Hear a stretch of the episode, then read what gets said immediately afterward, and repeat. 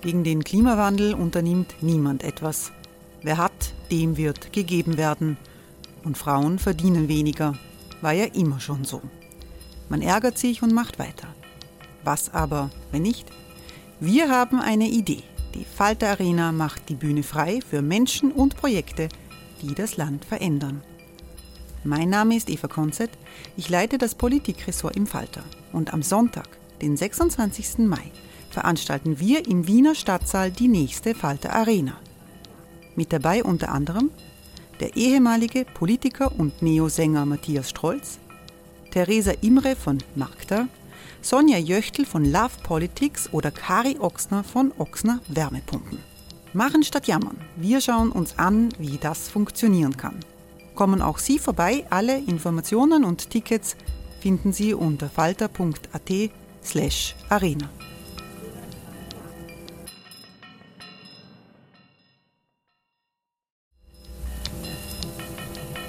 Falter-Podcasts werden durch Werbung unterstützt. Das hilft bei der Finanzierung unseres journalistischen Angebots. Hereinspaziert durch unser Burgtor. Ob Burgherr, Ritterin, Stallbursche oder Gauklerin. Die Burg Liechtenstein in Maria Enzersdorf bei Wien lädt zu Erkundungen ein und weckt bei Groß und Klein die Abenteuerlust. Erbaut im Jahr 1130 ist die Burg bis heute zu 60 Prozent im Originalzustand erhalten. Waffenkammer, Turmzimmer und Ritterstube. Die Stammburg der Fürstenfamilie von und zu Liechtenstein bietet Einblicke in das Leben im Mittelalter. Besuchen Sie uns jetzt in der Erlebniswelt Burg Liechtenstein. Jeden Sonntag mit eigener Kinderführung. www.burglichtenstein.eu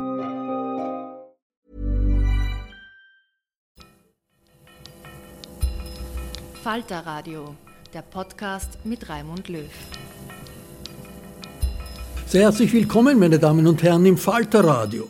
In der heutigen Sendung hören Sie Falter-Herausgeber Armin Thurnherr in einem launigen Gespräch mit Franz Schuh, dem Essayisten, über dessen neues Buch, das den Titel Ein Mann ohne Beschwerden trägt. Es geht um Krankheit, Medizin und Spitäler, unsere Medien und um den Krieg. Nach elf Monaten in verschiedenen Krankenhäusern ist Franz Schuh, dieser Solitär der österreichischen Literatur, wieder aufgetaucht, heißt es in der Einladung des Bruno Kreisky Forums. Seine Erzählungen, Essays, Gedichte analysieren die herrschenden Lebensformen und fügen sich mit unterhaltsamem, manchmal melancholischem Witz zu einem Panorama der menschlichen Tragikkomödie. Das Lachen auf gescheite Weise ist sein Metier, heißt es im Kreisgeforum. Und Armin Thurner ist sozusagen der Dompteur. Ich weiß nicht, ob Sie wissen, was Ezra Pound an T.S. Eliot schrieb, als der eben sein Manuskript des Wasteland zur ersten Redaktion schickte. Er schrieb ihm zurück, Komplimenti, you bitch was so viel heißt, gratuliere, du Hundling. Und das ist ungefähr das Gefühl, das ich immer empfinde, wenn ein neues Buch von Franz Schuh kommt und bei diesem besonders. Äh, es ist wirklich ein ganz großartiges Buch mit einer ganz eigenen Mischung von Textsorten, wie es nur er zustande bringt, aber durchaus in einer strengen Komposition, die ich vielleicht nicht ganz verstanden habe, aber vielleicht kann er uns dann noch etwas erklären, wie das ist. Äh, es ist auch eine Mischung aus emphatischem Sprechen und skeptischer Distanz, aus Empathie und Gnadenlosigkeit oder, wie er selber mit einem Nestor-Zitat sagt, aus Unterhaltsamkeit und Abweisung. So geht es dahin und äh, die verschiedenen Formen, von denen Sie dann ja einiges hören werden, sind so Pamphlet, Satire, äh, eine Art Volksdrama, aber auch durchaus nicht ganz einfach zu verstehende Essayistik, äh, auch politische Reflexionen, auch Reflexionen über, über unsere Medienöffentlichkeit. Es gibt drin sehr klare und einfache Worte zum Krieg, äh, ohne dass aber jetzt insgesamt politisch ins Tagesaktuelle abgeirrt würde, was einem ja oft wie Blei nur an den Füßen hängt. Der Titel selbst ist schon wunderbar, ein Mann ohne Beschwerden. Das zeigt schon die Art, wie Franz Schuh mit der Sprache umgeht, beschwert.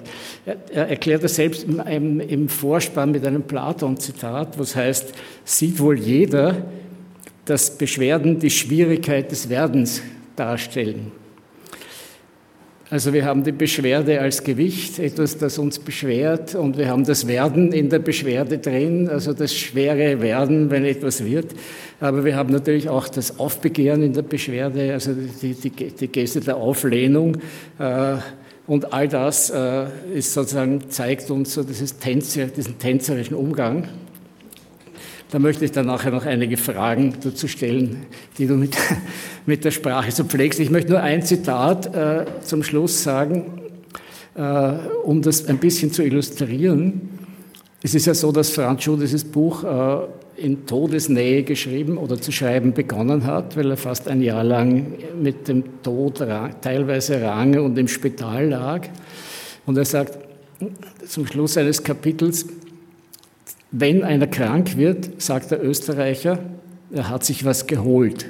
Ich möchte nicht, dass Sie mich wiederholen. Ich möchte nicht, dass ich mir wieder etwas hole. Nur bitte gleich den Tod. Wobei die Pointe an diesem letzten Satz das Satzzeichen ist. Ein, ein deutscher Autor hätte da geschrieben, nur bitte gleich den Tod. Aber Franz Schuh setzt noch ein Beispiel ein. Er sagt nur bitte gleich den Tod, wodurch dieser Satz wiederum sowas wird wie eine Bestellung im Kaffeehaus. Habe ich das richtig verstanden? Ja, das ist so.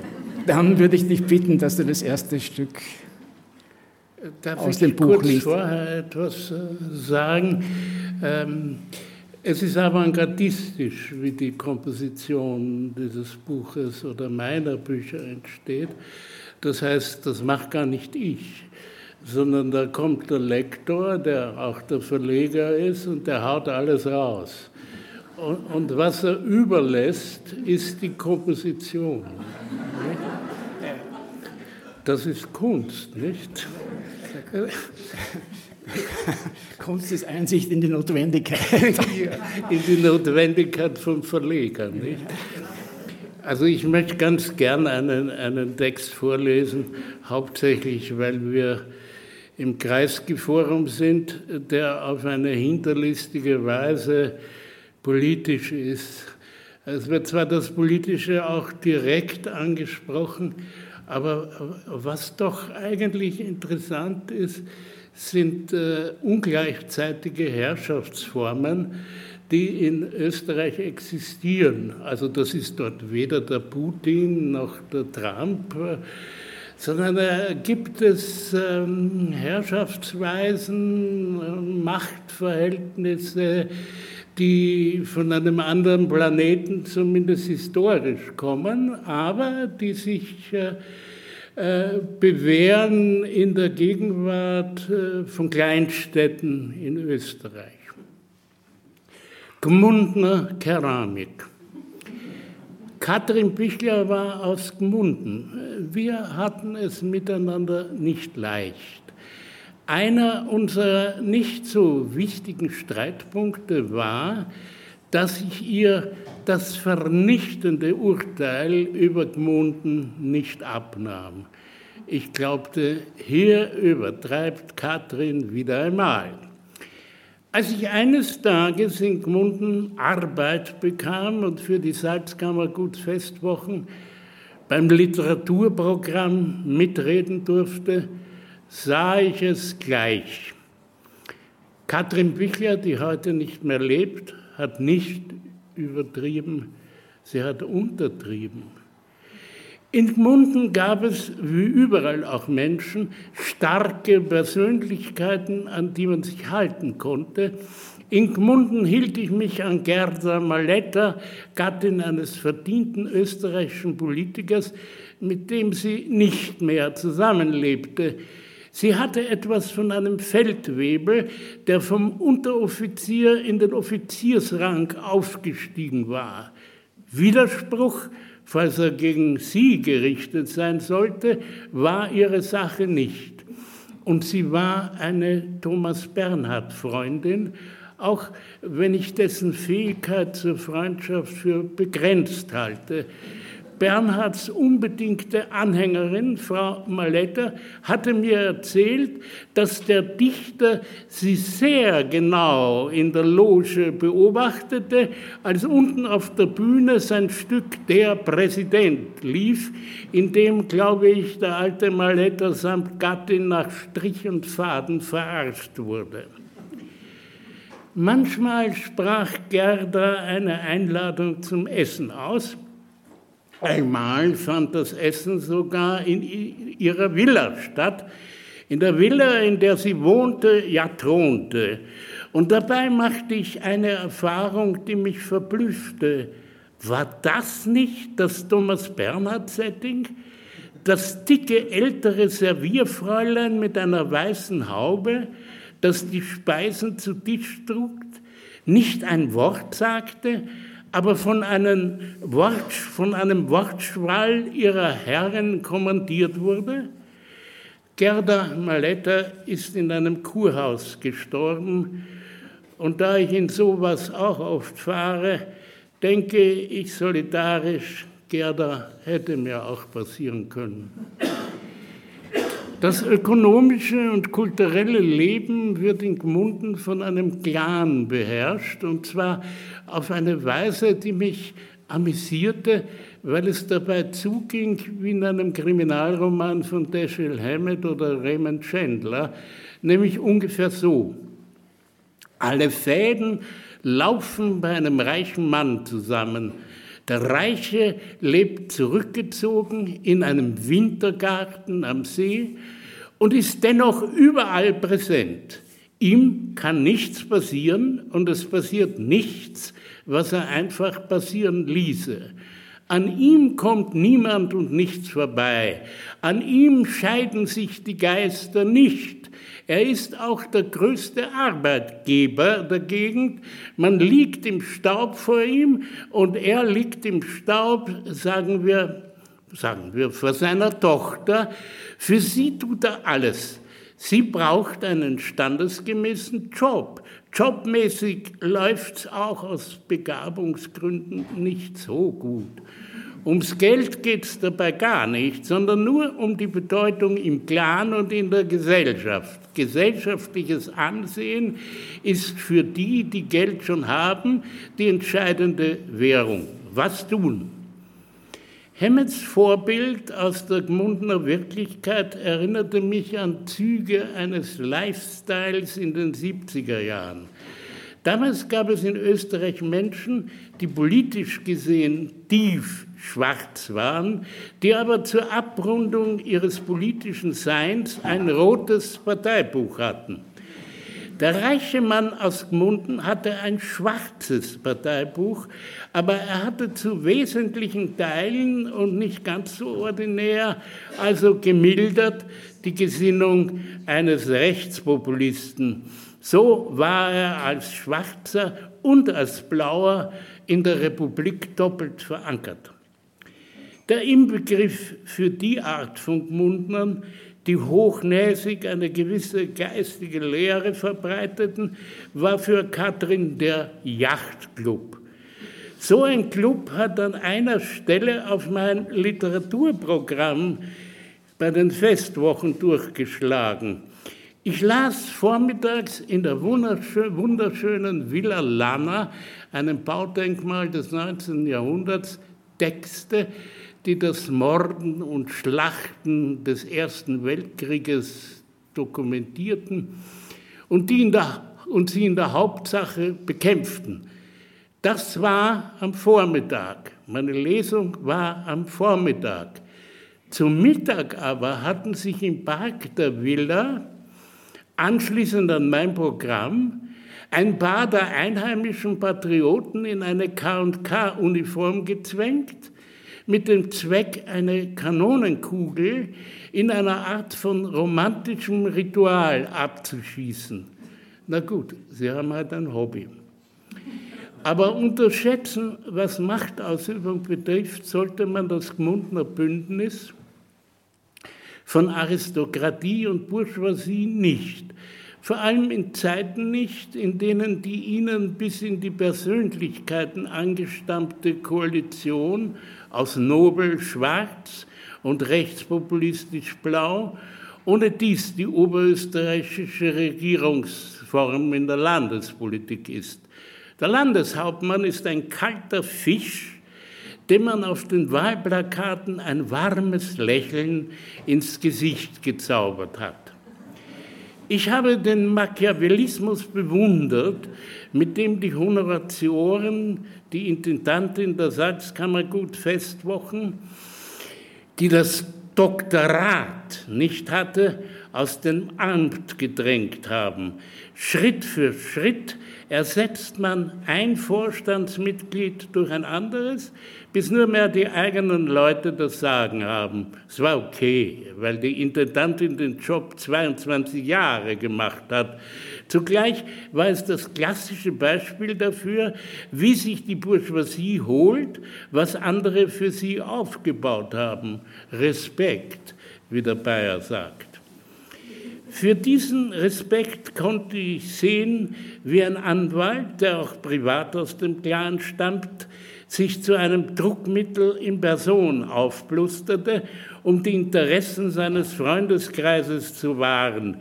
Es ist ja angeblich das Wesen der Anwälte, dass sie das Gesetz verdrehen, um es dann ganz gegen seinen Sinn, nämlich die Unschuldigen zu schützen, für die Anliegen ihrer Mandanten einzusetzen. Auch die oberösterreichischen Nachrichten, der mediale Platzhirsch vor Ort, begrüßten mit der bekannten frischen Windrhetorik die Veränderung an der Spitze der Festwochen. Die oberösterreichischen Nachrichten sind mein Lieblingsblatt, weniger das Hauptblatt der Nachrichten, vielmehr die herrlichen Regionalausgaben aus Inn- und Müllviertel. Sie erinnern mich an die Anfänge des Wiener, der Wiener Stadtzeitung Falter, die von urban tuenden Konkurrenten verspottet wurde. Der Falter, hieß es damals, sei dadurch charakterisiert, dass er bloß Berichte über Fahrraddemonstrationen im dritten Bezirk bringen kann. Es ist klar, dass genau solche Berichte aus der Sicht des Fahrrads den Höhepunkt des österreichischen Journalismus darstellen, während die Herumschwurbelei unserer Weltblätter in der Weltpolitik lächerlich ist. Wenn jedoch die Inviertler Ausgabe ganz aus der Nähe vom angesehenen Großvater berichtet, der erfolgreich den Enkel bittet, die Großmutter zu töten, dann hat man in der Einheit von Form und Inhalt eine authentische Urkunde vom Wesen des Menschen in aller Welt. Ich bin Zeuge dafür, wie eine Zeitung daneben hauen kann, gewiss in einem nicht schwerwiegenden Fall.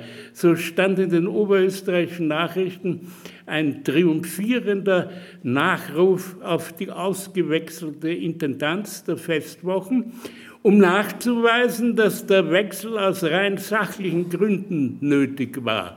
Das ging so wenn bei einem Auftritt, so hieß es in der Zeitung, von Harald Schmidt, der Saal halb leer bleibt, so ein Insider aus dem Rathaus, Zitat Ende, wäre das wohl ein Beweis für ein unter der alten Intendanz heruntergekommenes Festival, finde ich auch. Der Saal war aber nicht halb leer. Ich war dabei, sogar auf der Bühne. Die Bude war voll. Die Denunziation der oberösterreichischen Rat Nachrichten zitiere ich weniger aus Gründen des Kleinkriegs, sondern weil das Zitat eine für die journalistische Branche berühmte Regelverletzung enthält. So nämlich setzt man das Check-and-Double-Check-System vor aller Augen außer Kraft. Zugegeben, der Insider aus dem Rathaus, der Insider aus dem Rathaus gefällt mir, weil diese Insider sehr gut darstellen, welche Leute mir in Gmunden ans Herz gewachsen sind. Faszinierend war für mich zu sehen, und das ist gar keine Ironie, dass es im Kleinen zugeht wie in der Weltgeschichte. Die Loyalität nämlich, die man der alten Herrschaft in den Festwochen, also der ausgetricksten Intendantin gegenüber geheuchelt hatte, lässt sich ohne weiteres in schmeichelnde Unterwerfung unter die neue Herrschaft verwandeln. Das nenne ich modern das Mitarbeiterparadigma. In dem Fall der Gmundner Herrschaftsform bin ich mir auch sicher, dass meine satirischen Objekte nicht nur ewig, sondern auch unverletzlich sind. Als ich einmal mit einem Herrn aus der bourgeoisen Kerntruppe von Gmunden im Gasthaus saß, machte ich zurückhaltend, wie es meine Art ist, ein paar schonende Bemerkungen. Der in der Kunstbranche tätige Herr bekam eine rote Birne. Sie schien ihm zu platzen, als er brüllte, Politik, Politik, das ist ja Politik. Genau. Selbst wenn ich wollte, verletzen könnte ich diese Mitmenschen Gott sei Dank nicht. Sie verstehen kein Wort von allem, was sich gegen sie richten könnte. Psychologisch sind sie einander in einem beinharten Gruppennarzissmus verbunden, an dem jeder Einwand unverstanden abgleiten kann. Hiring for your small business? If you're not looking for professionals on LinkedIn, you're looking in the wrong place. That's like looking for your car keys in a fish tank. LinkedIn helps you hire professionals you can't find anywhere else, even those who aren't actively searching for a new job but might be open to the perfect role. In a given month, over 70% of LinkedIn users don't even visit other leading job sites. So start looking in the right place. With LinkedIn, you can hire professionals like a professional. Post your free job on linkedin.com slash people today.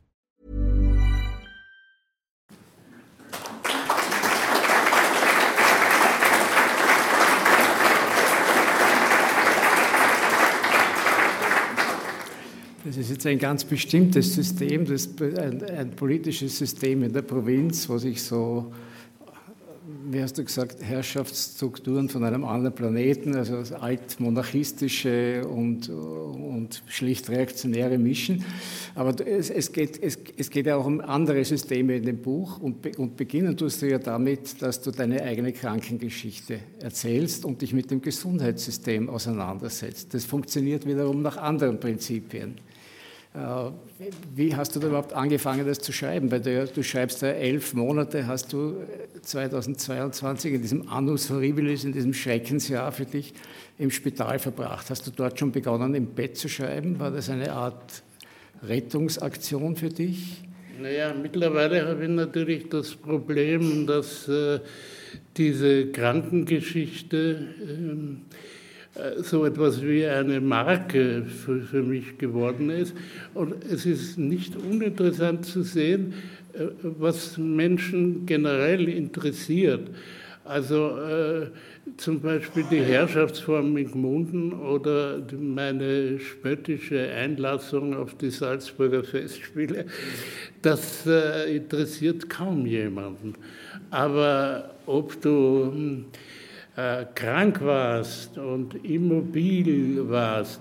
Das interessiert die Leute bis zu Äußerungen, die einem dann E-Mails schreiben, in denen es heißt, also sagt eine Dame, die mir gerne E-Mails schreibt, also das verstehe ich schon, dass äh, die Leute im Spital mit immobilen Menschen nicht zurande kommen.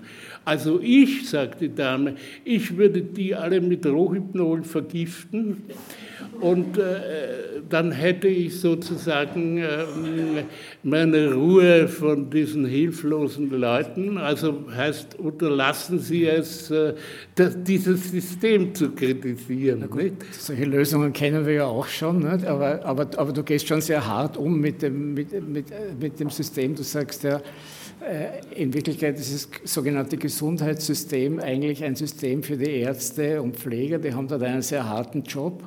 Äh, und den harten Job, den bringen sie halt hinter sich, weil Tennis spielen und anderes ist wichtiger.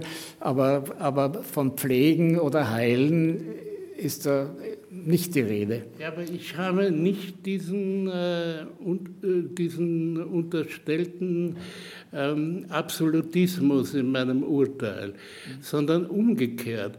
Ich bin der Meinung, dass solche Systeme wie das Gesundheitssystem nur über die Bannen funktionieren, deren Beseitigung ein solches System stark macht und es ist nicht äh, die sogenannte Lösungsorientiertheit. Nicht?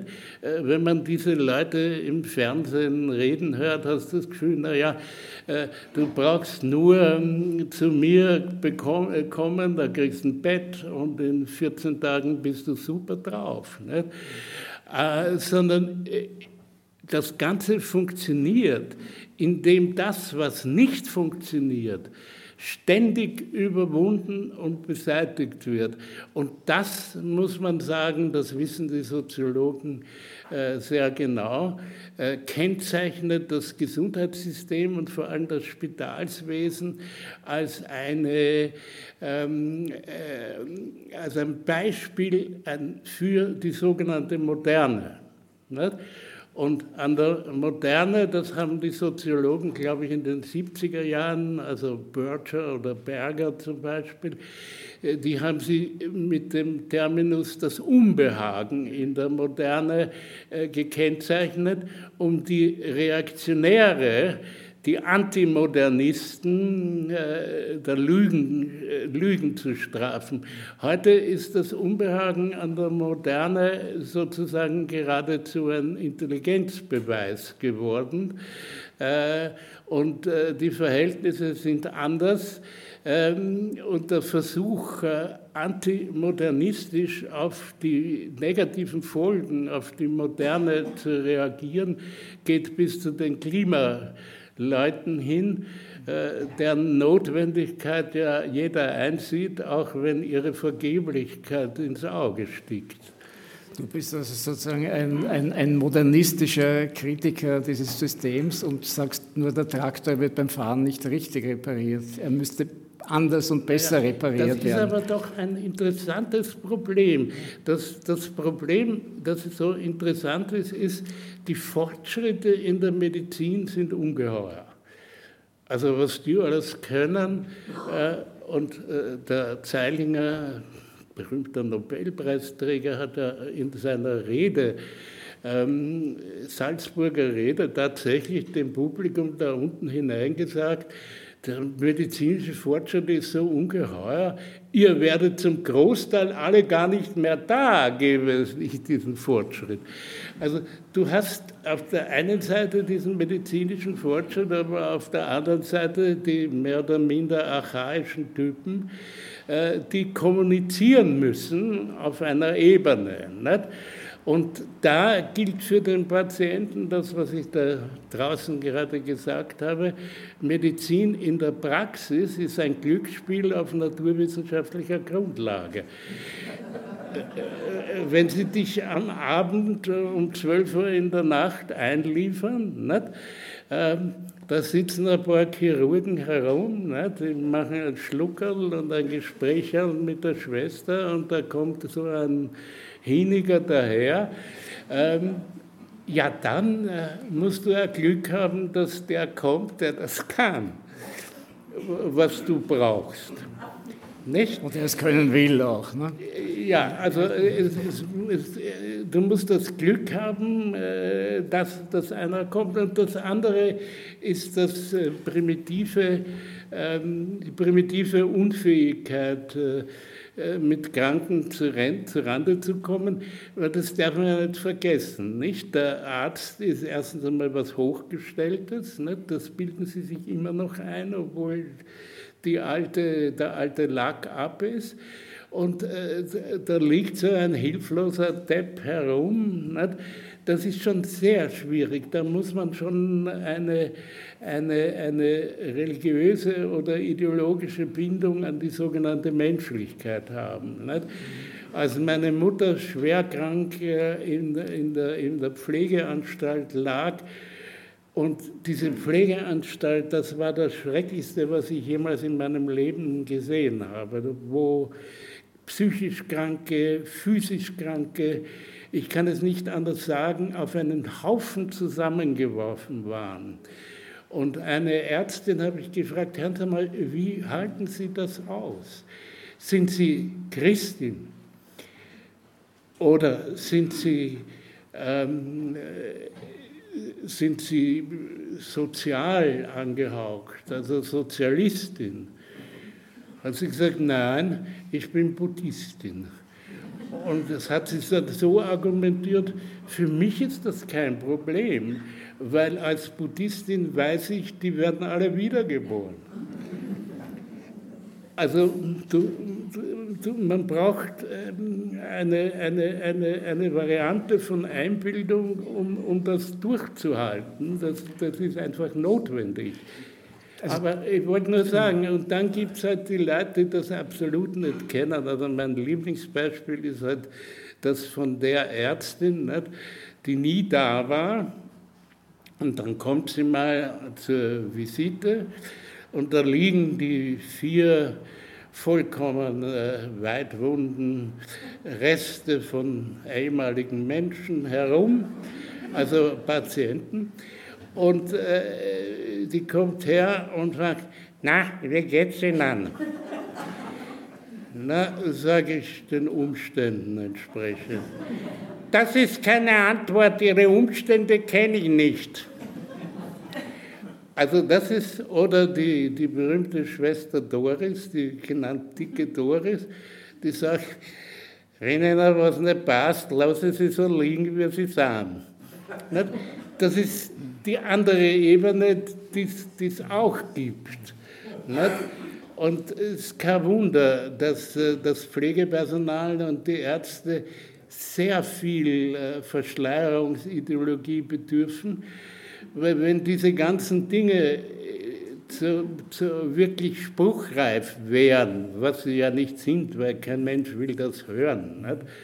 Man naja, will ja also hören, man, wie gut man, man, gepflegt wird. Na, wenn man jetzt ein Buch liest, dann kann man es ja hören, ohne dass es jetzt eine, eine was Gott wie Anklage ist, weil du, du bist ja ein, ein Autor, der Ambivalenzen nicht nur aushält, sondern sie geradezu sucht ja, und vor uns ausbreitet. Und der andere Teil der, der Ambivalenz ist, dass du ja geheilt wurdest oder zumindest äh, nicht sterben musstest und dort wieder rausgekommen bist, was du ja auch nicht unterschlägst und, und wofür du denen ja auch Kredit gibst. Ja, da habe ich auch ein großes Problem damit, weil ich habe in dem Buch Lachen und Sterben, ähm, na sagen wir mal, den Arzt, der mich durch seine Operationskunst äh, gerettet hat, einigermaßen ironisch dargestellt.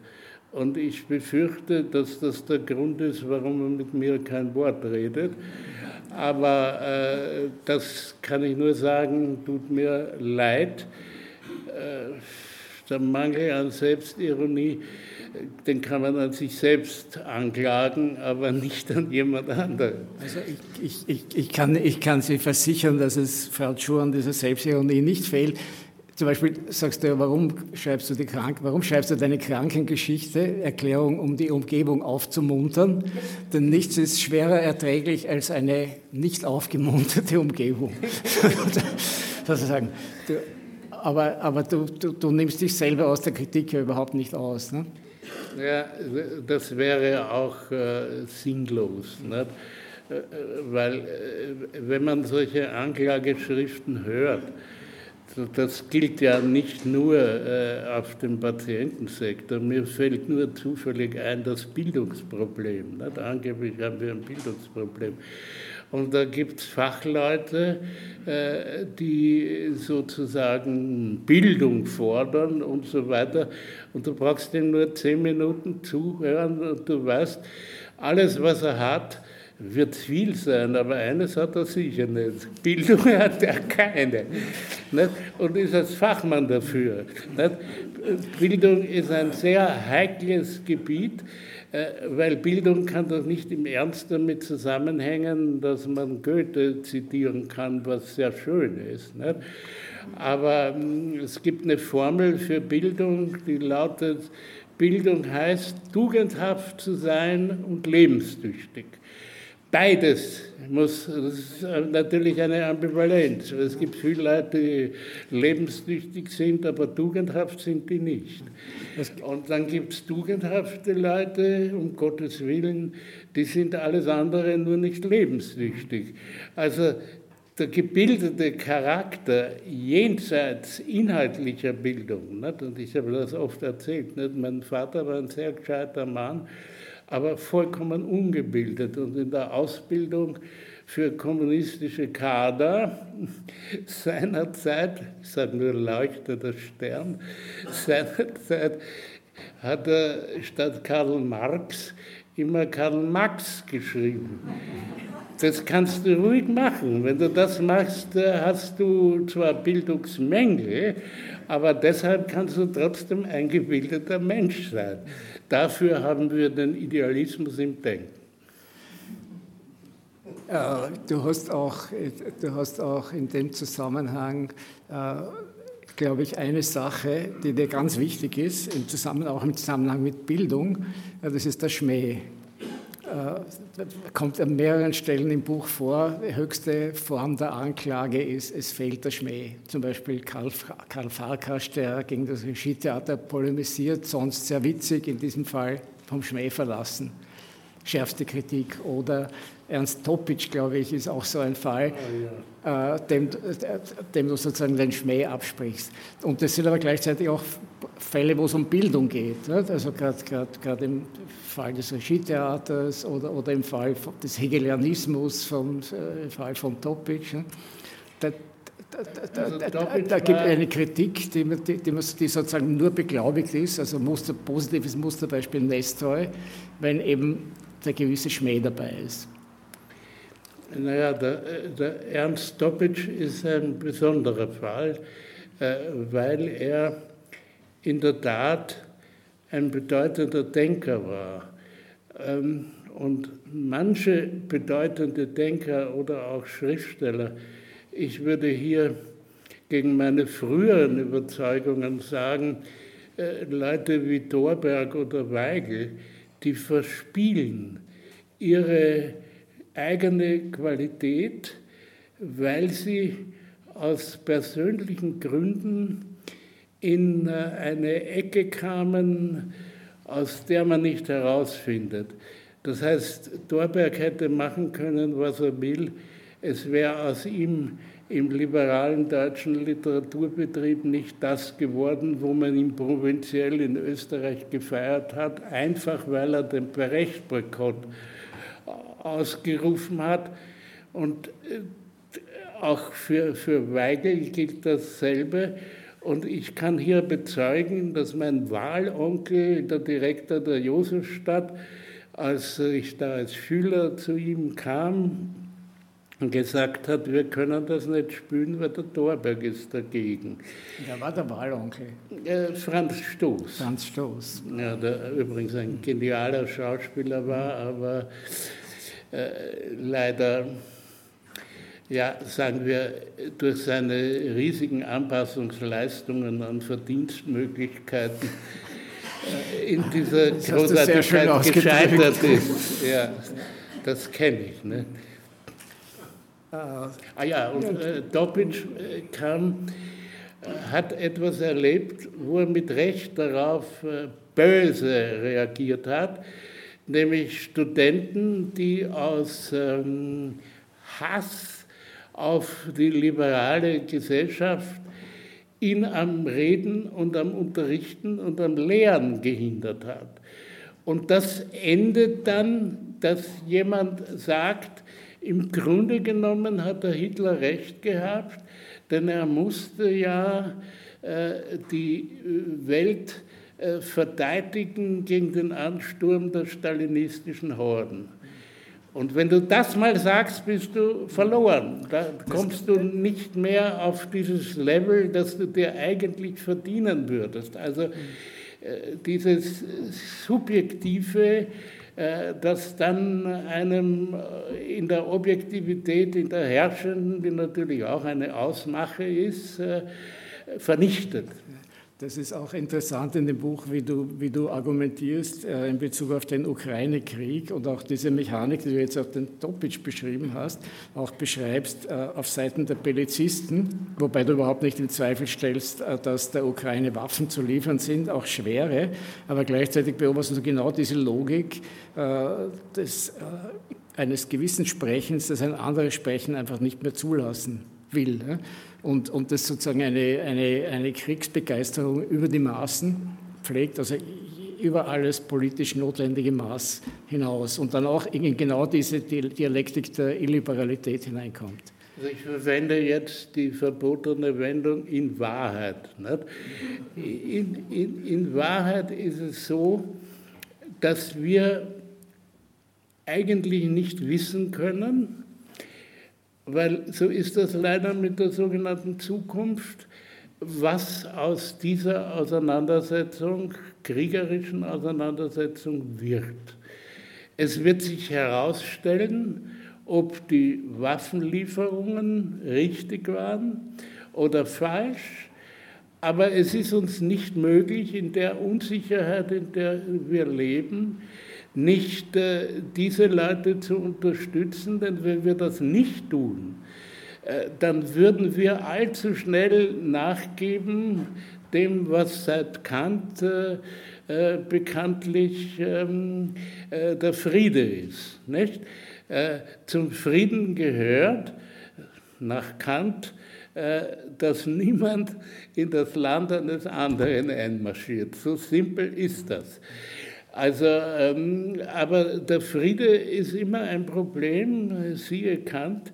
Insofern, er könnte, äh, so wie auf einem Friedhof, sagt Kant, steht, zum ewigen Frieden. Er könnte zum ewigen Frieden sein, äh, wenn die Leute nicht in der Lage sind, äh, diese Aggressivität äh, zu bändigen.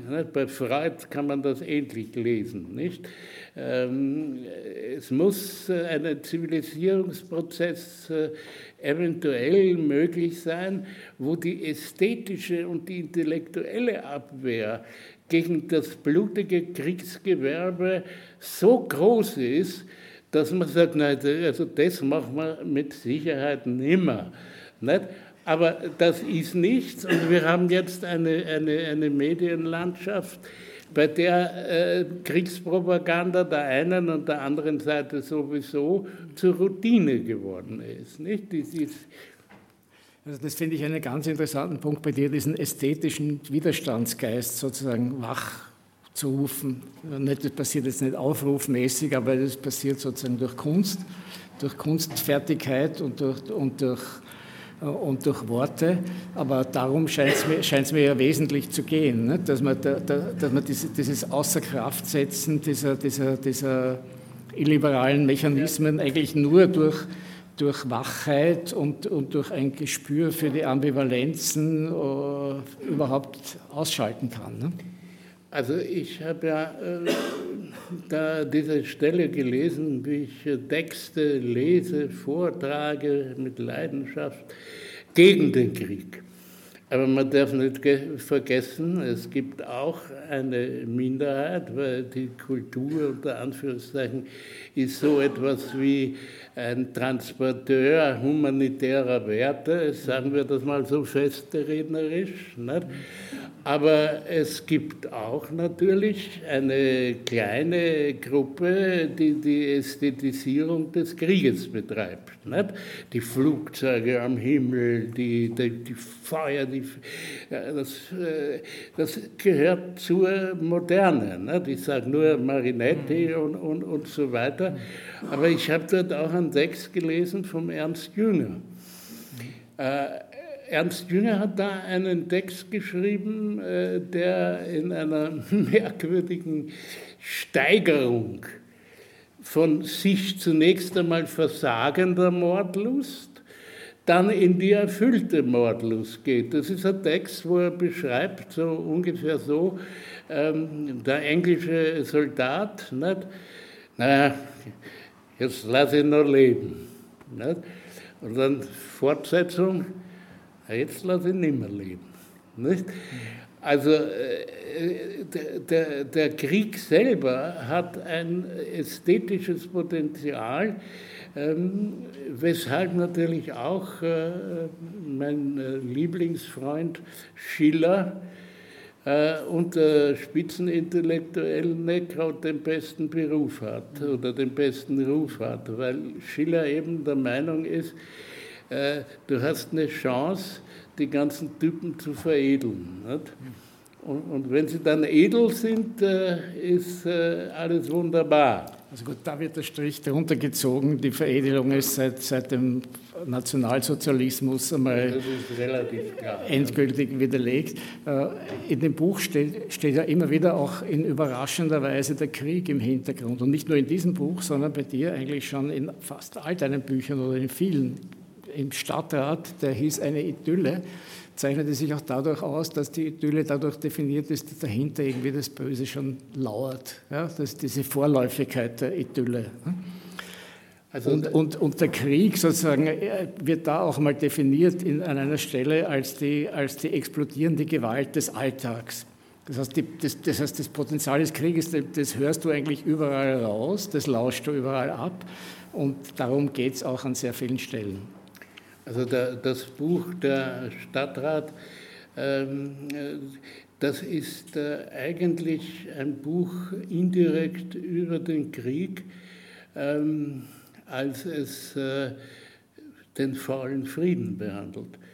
Und es ist ähm, ein Buch, äh, niemand hat das so gesehen, aber das ist egal. Und Ernst Jünger den ich so abwertend zitiert habe, hat vollkommen zu Recht gesagt, äh, man kommentiert sich selbst nicht. Aber wenn ich mich kommentiere, äh, dann äh, war meine Meinung, dass dieser falsche, dieser falsche Frieden, den die Sozialdemokratie so begann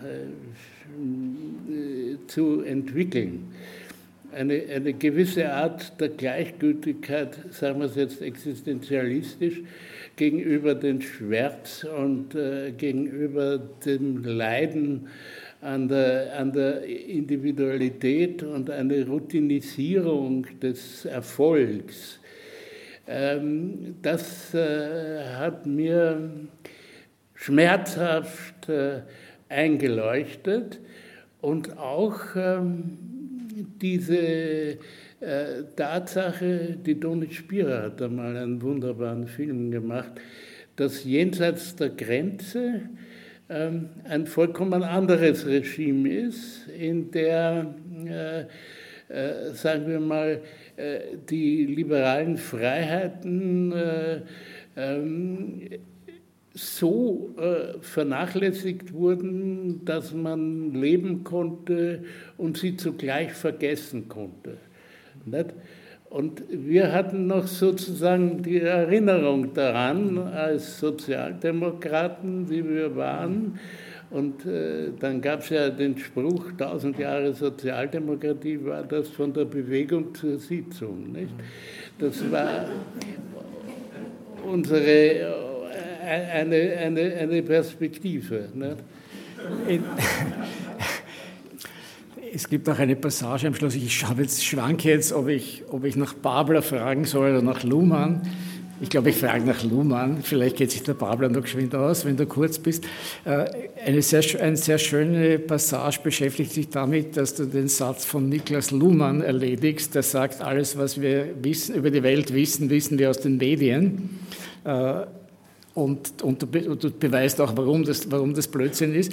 Andererseits aber ist natürlich sehr viel in dem Buch auch aus, aus Trash, Unterhaltung, Fernsehserien, Reality-TV und so. Also sehr viel, was du über das Leben weißt, ist offensichtlich doch aus dieser Art von Medien.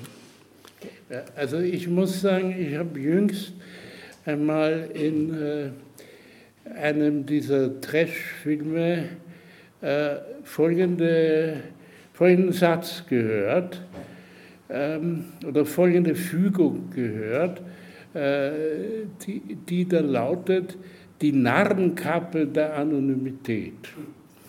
Und das ist doch wohl, äh, wenn es nicht irgendwoher gestohlen ist, was ich durchaus für möglich halte, aber das Stehlen ist ein wesentlicher Teil der kulturellen Tradition. Nicht? Was die alle voneinander gestohlen haben und selbst erfunden haben. Äh, aber ein solcher Satz ist doch äh, wunderbar und beschreibt die schönste Zeit meines Lebens. Nicht? Die Narrenkappe der Präsenz ist viel unangenehmer und ist äh, insofern gefährlich auffressend, denn das ist die Existenzproblematik von unsereinen. Äh, wir müssen präsent sein, aber wir verschleißen uns dadurch. Und äh, verschlissene äh, Präsenz ist etwas äh, sehr stark Selbstschädigendes. Dagegen ist die Narrenkappe der Anonymität ein Rettungsanker, um im Metapher-Dschungel zu bleiben. Ja gut, diesen, diesen Rettungsanker haben wir ausgeschlagen und wir verschärfen das noch, indem wir uns die Narrenkappe der Präsenz, also noch stärker überwerfen, nämlich du, indem du, weil unsere Zeit, wir sind ja im Fernsehen, da ist Zeit der, wie nicht Kluge bemerkt haben, legendärerweise, ja strukturell knapp. Das ist ein Wesensmerkmal des Mediums, dass man dort immer zu wenig Zeit hat. Wir haben zu wenig Zeit, deswegen bitte ich dich jetzt, äh, ein Stück zu lesen, das eine ganz andere Welt nochmal evoziert, nämlich zwar die Welt des Krankenhauses, aber mit den Mitteln einer modernen Wiener Volkskomödie. Ja, da, das ist eine, eine, Stelle, wo es auf unangenehmste Weise äh, um äh, Körperlichkeit geht. Das Kreuz mit dem Rücken. Die Krankenschwester Bianca erscheint bei Linus Pozedenzek, einem alten Mann im Pflegeheim zur Morgenwäsche. Bianca, ein schöner Rücken tut entzücken. Sie reibt dem Alten den Rücken. Auch unser Herr Jesus Christ tat mit seinem Rücken am Kreuze picken. Schwester Bianca lässt plötzlich den Waschlappen sinken. Wollen Sie, dass ich mich jetzt weiterspül, dann krotzen Sie noch nicht so viel. Der Alte. Ich krotz mich so viel wie, ist meine letzte Freiheit bei all dem Leid. Bianca, ich fange an zum Zucken, sehe ich Ihren Rücken, des Lebenslohn, die Infektion, und Sie laden sich ein, infektiös zu sein der Alte, Sie mir keine Wuchtel drucken. Das Blut am Rücken kommt vom Kratzen, gehen ans Jucken. Ich wasche mir täglich meinen Buckel mit Wasser ganz heiß, dann tut es so richtig jucken und beim Kratzen habe ich noch mehr Spaß. Das Werkzeug habe ich in der Hand, wir leben in einem freien Land. Bianca, ja, das Nachthemd muss ich verstecken, denn am Rücken haben sie blutrote Flecken. Die Kratzer machen in der großen Lucken, ganz wie auf einem Schiff, wo keiner was versteht, außer wie man untergeht. Der Alte. Ich tanze an Bord den Englischwalz, das Wasser steht mir bis zum Hals. Ich gras zusammen, was ich hab, bald kühlt mich ganz das Grab. Bianca, hey Mr. Titanic, Ihr Rücken ist schon schwammig, halten Sie ruhig Ihre Bratzen, sonst werden Sie heute noch aufgekratzt abkratzen der Alte. Sie reden nichts als Stuß. Mein Rücken ist heute ein Bluterguss. Hören Sie auf mit Ihrem Schlatz, Sie Schatz. Ich krotz mich, denn ich bin aus Graz. Bianca, so ein Hetz, ich bin aus Retz. Das kratzt mich nicht, dass sie aus Graz, blutig ist ihr Bett, wie es die Jungfrau gerne hätte. Es tut mich selber jucken, muss ich auf ihren Rücken gucken. Sie haben im Hirn einen Vogel, einen großen Spatz. Was ich sag, ist für die Katz. Was ich da red, das kratzt sie nicht. Der Alte, ich krotz mich selber und immer gelber wird das Blut am Buckel. Bei so viel Eiter mache ich gerne weiter. Es ist der Menschenwürde in meine Hand gegeben für die paar Jahre, die ich werde noch leben. Das Blut, das ringt mir oben im Batzen bis hinunter zum Spatzen. Bianca, von Ihnen habe ich nur. Von Ihnen brauche ich jetzt mal Ruhe. Ich lasse Sie liegen in Ihrem Blut und fühle mich heute noch gut. Mir ist der Tag gerettet, mit Ihnen habe ich mich genug gefrettet, der Alte. Na gut, dann gehen Sie endlich fort. Nehmen Sie Ihre Lappen und halten Sie Ihre Pappen. Ich fühle mich auch schon besser. Nehmen Sie, liebe Schwester, von mir noch diesen Stesser. Was soll ich sonst noch machen? Bianca, eine scheißen und auslachen.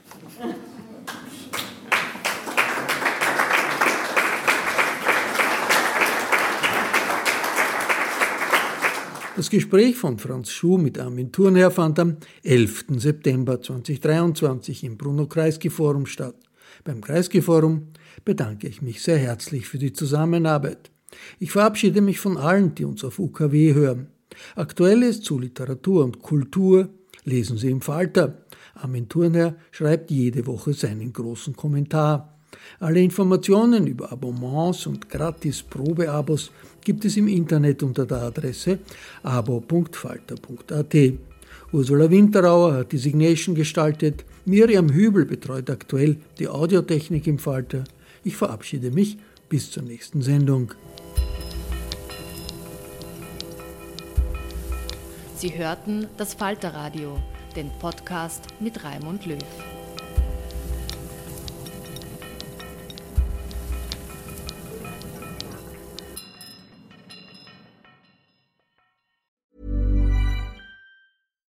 Flexibility is great. That's why there's yoga. Flexibility for your insurance coverage is great too. That's why there's United Healthcare Insurance Plans.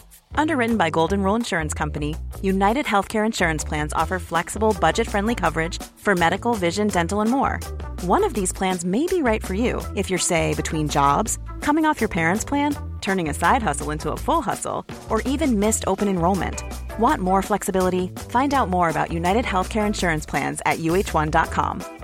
Even when we're on a budget, we still deserve nice things. Quince is a place to scoop up stunning high end goods for 50 to 80% less than similar brands. They have buttery soft cashmere sweaters starting at $50, luxurious Italian leather bags, and so much more. Plus, Quince only works with factories that use safe, ethical, and responsible manufacturing. Get the high-end goods you'll love without the high price tag with Quince. Go to quince.com/style for free shipping and 365 day returns.